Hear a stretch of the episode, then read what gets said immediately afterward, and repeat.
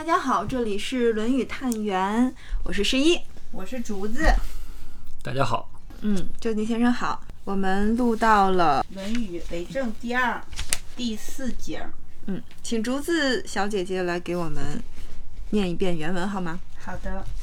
子曰：“五十有五而志于学，三十而立，四十而不惑，五十而知天命，六十而耳顺，七十而从心所欲，不逾矩。”我其实只有一个问题：四十而不惑的，这个不惑，它怎么样就能不惑呢？我们可以从头讲吗？可以，我也只是对发自内心的有一个感触，想要问而已。是因为你要四十了吗？好嘞。孔子活了多大岁数？你们知道吗？不知道，好像是八十多岁。有那么久吗？我以为七十多。啊，七十多，七十二。我们都说七十二、八十三两道坎儿，听过吗？嗯。孔子活了七十二，孟子活了八十三。哦，还有这么一个说法，对。然后这段是孔子对自己人生的回顾。我们都知道孔子是圣人嘛，嗯。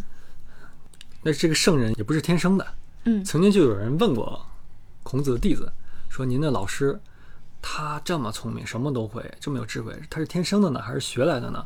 就有过这样的论述。那这一段其实也是对这样的一个大家的好奇心，算是一个正面的回答。嗯。孔子说他是怎么一步一步走过来的。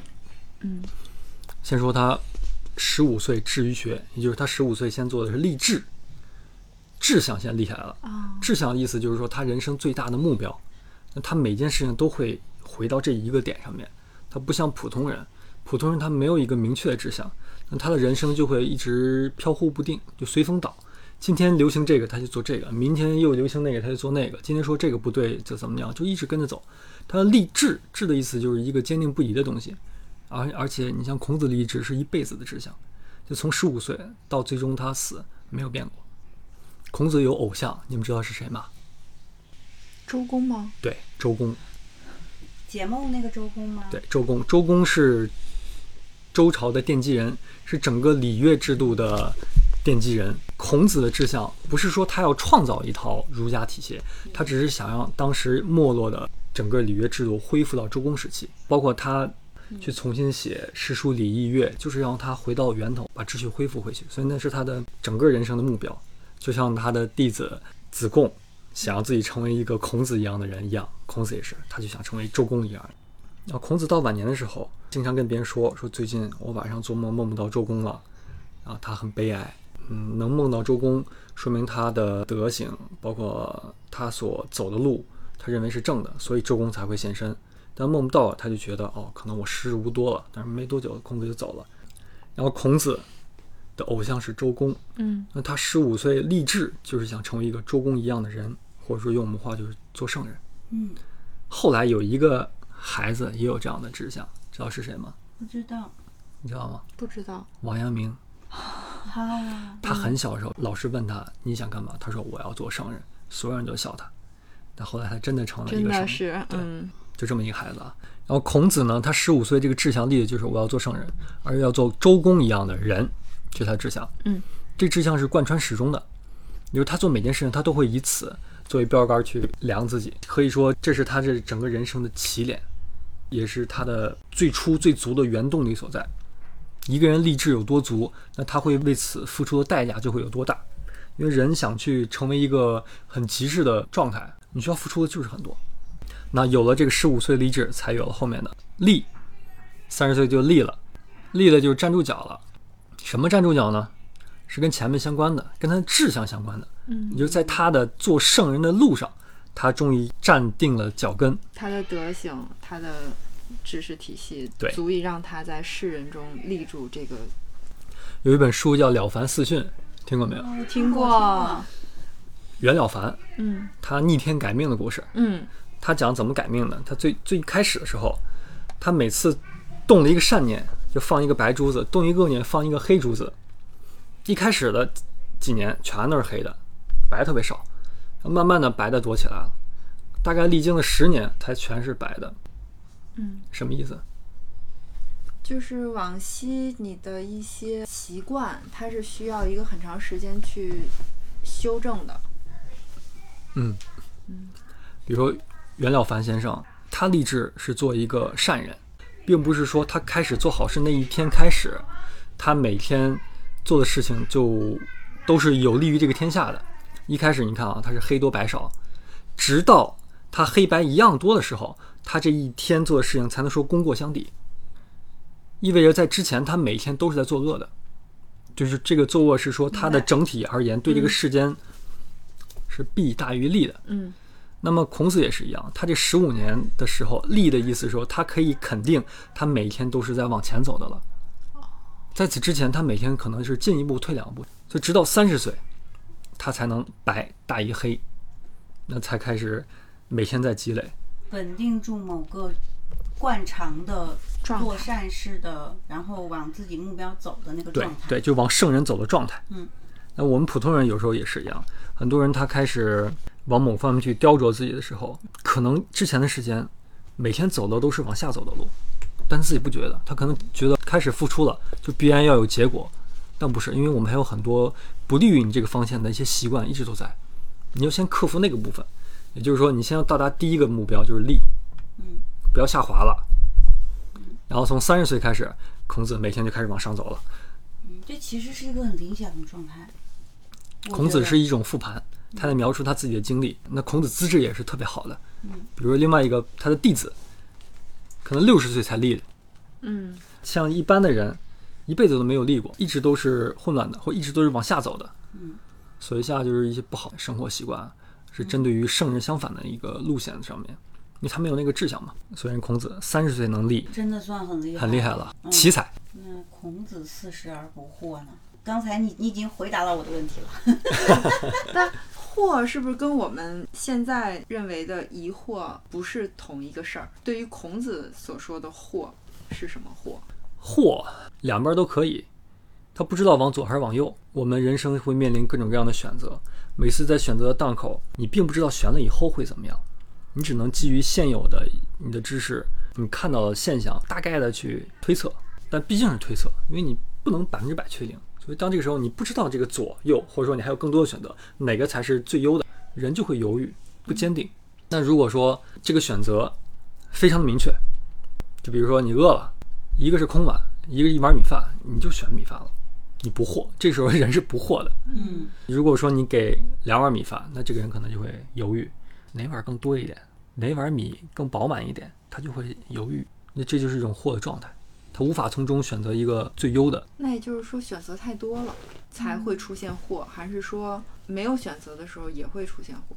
我能不能理解为货不是一个问题，货是一种状态？这个状态里面它有很多个因，比如说我要吃这碗饭，我要选择这碗米饭的时候，背后有可能很多个原因，有可能是这个米饭它比那个米饭多一点，有可能这个米饭比那个米饭香一点。然后不惑的意思就是说，我很坚定的知道我为什么选这个米饭，是这个意思吗？什么人容易不惑？固执的人，但还有一些犹犹豫豫的人。天秤座，固执意味着说他非常清楚自己想要什么，而且不容易被改变。说吃饭这个例子啊，如果一个人一开始他饿了，他需要解决的就是吃饱。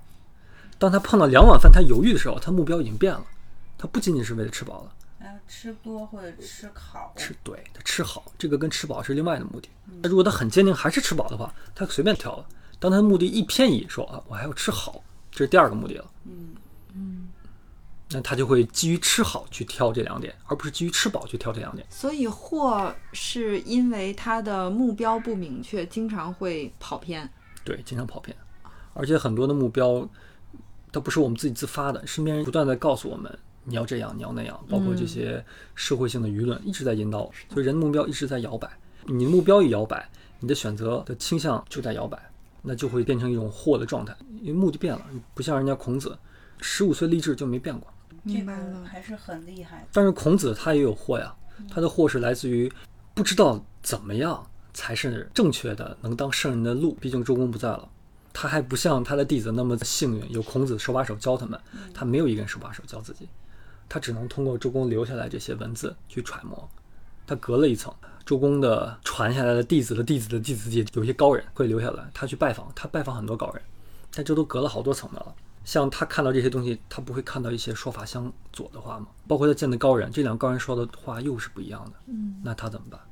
他们都说是周公说的，他只能基于自己看书对周公的理解去评判。这是我们大概去还原一个十五岁的孩子到四十岁之前他会面临的，他的目标已经不在了，他能学习的所有的榜样就是刚才说的那些。你像他的弟子，你看《论语》怎么来的？就是他弟子有疑问就问了，问完孔子马上告诉他应该这样，应该那样，跟每个人说话都不一样。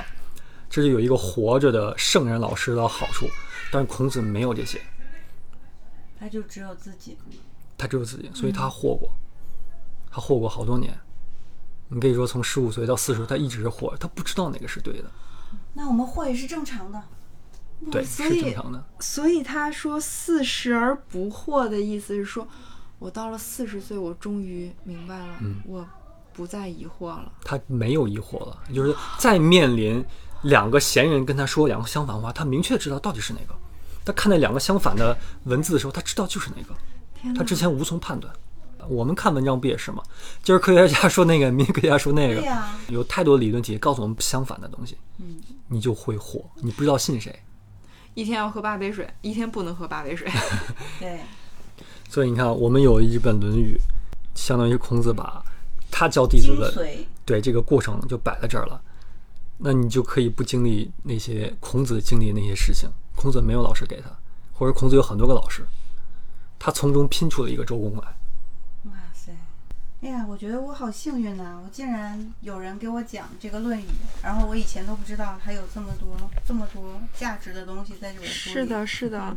那听到究竟先生讲不惑的时候，充满了欣喜，好，我们说不惑，四十岁，孔子他不惑了。终于不惑了。那么孔子怎么不惑的？他通过了三十岁到四十岁这十年不停的正向的努力而达到了不惑。这里面我们就要去参考一下禅宗的一些公案。嗯，有一个禅宗的公案里面讲，一个老和尚跟一个小和尚，他们一起去赶路，赶夜路，晚上特别的渴，突然看见一个水窝里面有月亮像投下去的光影，波光闪闪的金光，然后就去喝水，喝的很高兴，很高兴，俩人就在坑边睡着了。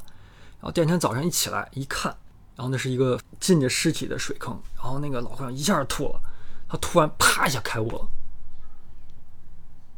因为他昨天晚上不知道这些的时候，他确实喝的是甘甜的，但是此时此刻他知道以后，他确实生生理的恶心难受又是真实的，哪个才是对的？他一下就开悟了。他怎么开悟的？嗯他揣摩一下，他知道这个水还是那个水，只是因为自己知道了和不知道给他带来的以往的经验和一些伦理带给他感受的不同，导致于他对这个水的反应而不一样，所以都是自己心态的变化导致的甘甜或者是吐。我理解跟你差不多，就是信念。你相信它是甘甜的，它就是甘甜的；你相信它是吐的，就是吐的。如果一个有能力的人，他相信它是甘甜的，他看见它长成那副样子，他也可以把它喝成甘甜的。一切因缘所生法，因缘所促生出来的。这个因缘它包括了心理部分，还有生理的部分。比如说这个老和尚前一天喝的时候，第一他没有看见，对吧？这是心理因素。第二，他他已经渴到一定份儿上了，有可能他本身是带味儿这个水，但他当时没有感受到。就像人饿的时候吃东西是香的。后来我们不有一个珍珠翡翠白玉汤的例子吗？嗯，朱元璋快饿死了，他喝了一碗杂七杂八的剩汤，特别好，一辈子忘不了。那后来再做出来，根本喝不出来那味儿，他以为人家骗自己呢，他那个劲不对了。劲不对了。包括山珍海味，他也吃不出当时那味儿了。这是说明啥？这他生理都不一样。就饿的时候，你的生理状态是不同的，所以他渴到一定份儿再去喝那一口有味儿的水肉，他喝不出来味儿，因为你的生理当时就是想让人恢复到解渴的状态，所以他会不让你触发到你那个细细品味的那个生理功能，然后再加上心理的东西，可能还有暗，还有月光等等各种因素，差一环都不行，嗯，他才有甘甜。第二天也是一样的，他已经喝饱了，再加上那个尸体，他就吐了。他开悟的说，这一切没有什么是固定的，它都是因缘，各种各样条件促成起来才会有的。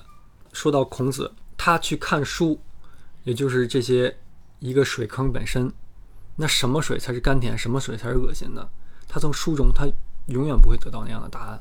他只有回到自己自心上，静下来，把自己的人为因素抛干净，真心的去看这个世界本然的样子，他才能看到这些所谓的真正的道理所在。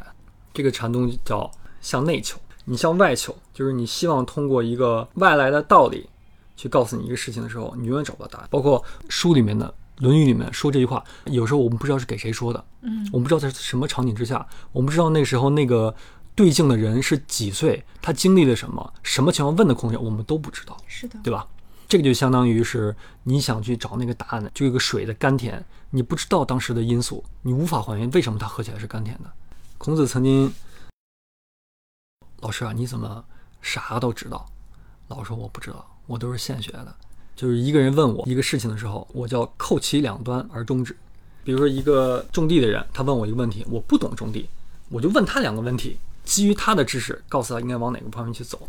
他这个智慧是现观出来的，他不是基于一种经验的积累、知识的积累。他发现了道应该是向内求的，他需要让自己处于一个绝对的中正的位置，也就把自我先抛掉的过程。他开始向自己下刀子，他才能走到那种不惑。不是因为外境而去判断一件事情，他需要把所有条件全看到，然后这些条件就是结果，而不是这些条件导致这个结果。天命，它指的是我们人力所不能改变的东西，人法地，地法天，你可以说是大道的法则本身。那是不是可以理解为他觉悟了、正悟了，就是五十岁？开悟有很多种说法，可以说他不惑时就已经开悟了，这个是关于定义。但也还有究竟的开悟，这都不一样的。不惑而开始向内求了，向内求的话，它就有个溯源的过程。那它溯到那个头了，也就是说，出生这一切的法则的根本所在的时候，它就已经知天命了。天命的意思就是生处，这一切的原理。人文世界有人文世界的起点，人与人之间的这些文明体系的建立，它不是一开始就有的。他知天命的时候，你可以说这个人他的智慧就开了。天，他造就了地，造就了人。当知道了天的法则的时候，他对于人间的东西，对于别人所有的困惑，他都可以解答。这不是学来的，这是他已经向内破掉了自我的部分，这是他的智慧。对智慧开了。就像禅宗说那些，啪一下开悟了。有太多这种啪一下开悟的故事了。对，儒家是不讲究这些的，儒家也不会有开悟这个东西。那本身就是禅宗的概念。试图理解一下，就是这个知天命，就像一个数学家参破了一个公式，在整个当时的大环境下，所有的事情套进去都可以成立。比如说牛顿的力学公式，它在那个环境下都是符合力学原理的。那么这个天命就是那个公式本身，它已经参破了，后面遇到所有的事情，它都可以套到这个公式里面来解答。其实它跟心态是有关系的。嗯，有一句话，存在即合理，意味着说这世间的一切的呈现，它都是法则本身，它都是合理的。嗯，当你在这个前提之下去看每一件事情的时候，你先接受这个事情是极其合理的，然后再去看它为什么合理的时候，你能看出来东西。跟一件事情你觉得这是不可理喻，这个人不可理喻，这件事情不可理喻，想去解释它的时候，嗯，完全完全不同态度就不太对。你当认为这个不可理喻的事情，想去看到它为什么是这个样的时候，你已经看不清了，你自己已经进去了，你是其中的一环，你是有利益关系的。对方不可理喻，那侵害了你的某一些东西，但是一切都是合理的，你才能看清。就像孔子，这事情他不懂，但是他现观他的合理性所在，他就能看到它的合理性是什么，他就能看到这些认为他不合理人在里面被纠缠住的点是什么，他给他拨正了，然后这个人就出来了。孔子可能对这个领域之前没有接触过，嗯但是他在以一个合理的底层的心态去看待这件事情，他直接就看出来了对方被卡在哪儿，出口又在哪儿，问几个问题就播出来了。你这就是他知天命的所在，天命就是一切皆是天，没有不是天的，只要你看到的东西全都是天，都是这个法则所塑造的，包括人文世界的东西。虽然说人文世界是人所创造的，但它本身也是在天的法则之下再生出来部分，它也是合理的。嗯哪怕我们说一些人不能接受的东西，其实有很多这种文化冲突的。在一个比如西方，我们认为怎么怎么样，在东方你是可以的啊，你反之的话都认为不可接受的。其实，在那个环境之下都是合理的。你在这不能接受，仅仅是因为你缺乏了某一些底层条件，它变得不合理了。所以，你以一个合理的前提之下去看待很多东西，直接就能看出来，这就叫智慧。嗯他直接现观就观破了。所以，知天命是他已经回到那个源头，他把我全抽离出来了。他没有作为一个当事人进入到每一个事情里面，嗯，他都是旁观者旁。观者。耳顺，耳顺，他对的是耳逆。我们说忠言逆耳，对吧？嗯逆耳什么意思？不中听的话，不爱听的话。但是对于六十岁的孔子来讲，没有任何话让他觉得是难听的，是逆耳的，所有话都是顺着耳，也就是合理的。其实耳顺是一个知天命以后自然而然的结果，嗯，是的。只是他会要花十年去达到一个无时无刻都耳顺的状态，因为他还有过去的惯性在。嗯，虽然说知天命的时候已经把自己全抽离出来了，他不是无时无刻都抽离的，他知道自己又被带入进来，然后再把自己抽离出去，那这就是这个话听起来乍一听不太舒服，但他马上就可以回到一个平和的状态。耳顺的时候，你都不需要有这个过程了，他无时无刻都是平和的，嗯没有东西可以把他再带到那种有波动的状态里面，嗯所以它需要一个阶段去让过去的那些惯性被缓释掉。七十而从心所欲。不逾矩。不逾矩，就他自己已经到了一个一切都是法则的层面。从某种意义来说，他不需要遵守规矩，因为规矩跟不规矩它都是合理的，对他来讲。但是对于还没有到这个境界的人来讲的话，有些事情是合理，有些事情是不合理的。那么对于七十岁的孔子来讲的话，他守规矩，他没有任何的压力。规矩是一种束缚嘛，是约束自己的某一些本能欲望的彰显。才有了规矩的制定。但是对于一个孔子这样，他已经把自己全都抽离干净了，他那部分的冲动已经没有了，所以守规矩对他来讲是一件特别轻松的事情，他就可以做到在哪山唱哪山歌，跟这个风俗人相处，他就完全的融入这个里面，可以守他们的规矩。换一个人，他可以完全就变成另外的样子，可能这两种规矩是截然相反的，对他自己他没有丝毫的违和感。那乃至于有一天他去到了大自然跟动物相处，他什么规矩都不守了，手舞足蹈，对他也没有任何的心理包袱，可以无缝的去衔接进去，叫从心所欲而不逾矩。他怎么做，他都不会去违背于当时的规矩，因为他去守任何的规矩都不是为自己，他自己不需要守，他都是为了这些人觉得有问题的人大众，他不会去逾矩的。逾矩也就是破坏规矩，首先你得有动力吧。你为啥要破坏这个规矩？他有一个想要的东西，嗯就是你破坏规矩，你才能得到这个想要的东西。当你没有一个想要的东西的时候，你连破坏规矩的动力都不存在。所以孔子他是从根源上连这个动力他都没有了，因为这个动力本身就是来自于人的人欲的部分。而人欲呢，你看多少岁的时候，孔子就已经干掉他了。三十岁嗯而立立的时候，他就已经做到黑白相等了。你可以说黑是欲望的部分，人本能冲动的部分，而白呢是这些他攻心的部分。他已经能做到一种自控了，平衡的自控，但是还是要花力量去让它保持平衡的。等到耳顺的时候，他不需要花了，一个都没了。到七十岁的时候，他就可以去守各种各样的规矩。那我们现在立目标为将来想要变成孔子，还来得及吗？引一个谚语：种一棵树最好的时间是什么时候现？在十年之前，或现在。对，永远不晚。嗯这就是孔子从立志做圣人到成为圣人的这一一生，他把他白描的放在了这儿。嗯，哦，这节课太精彩了。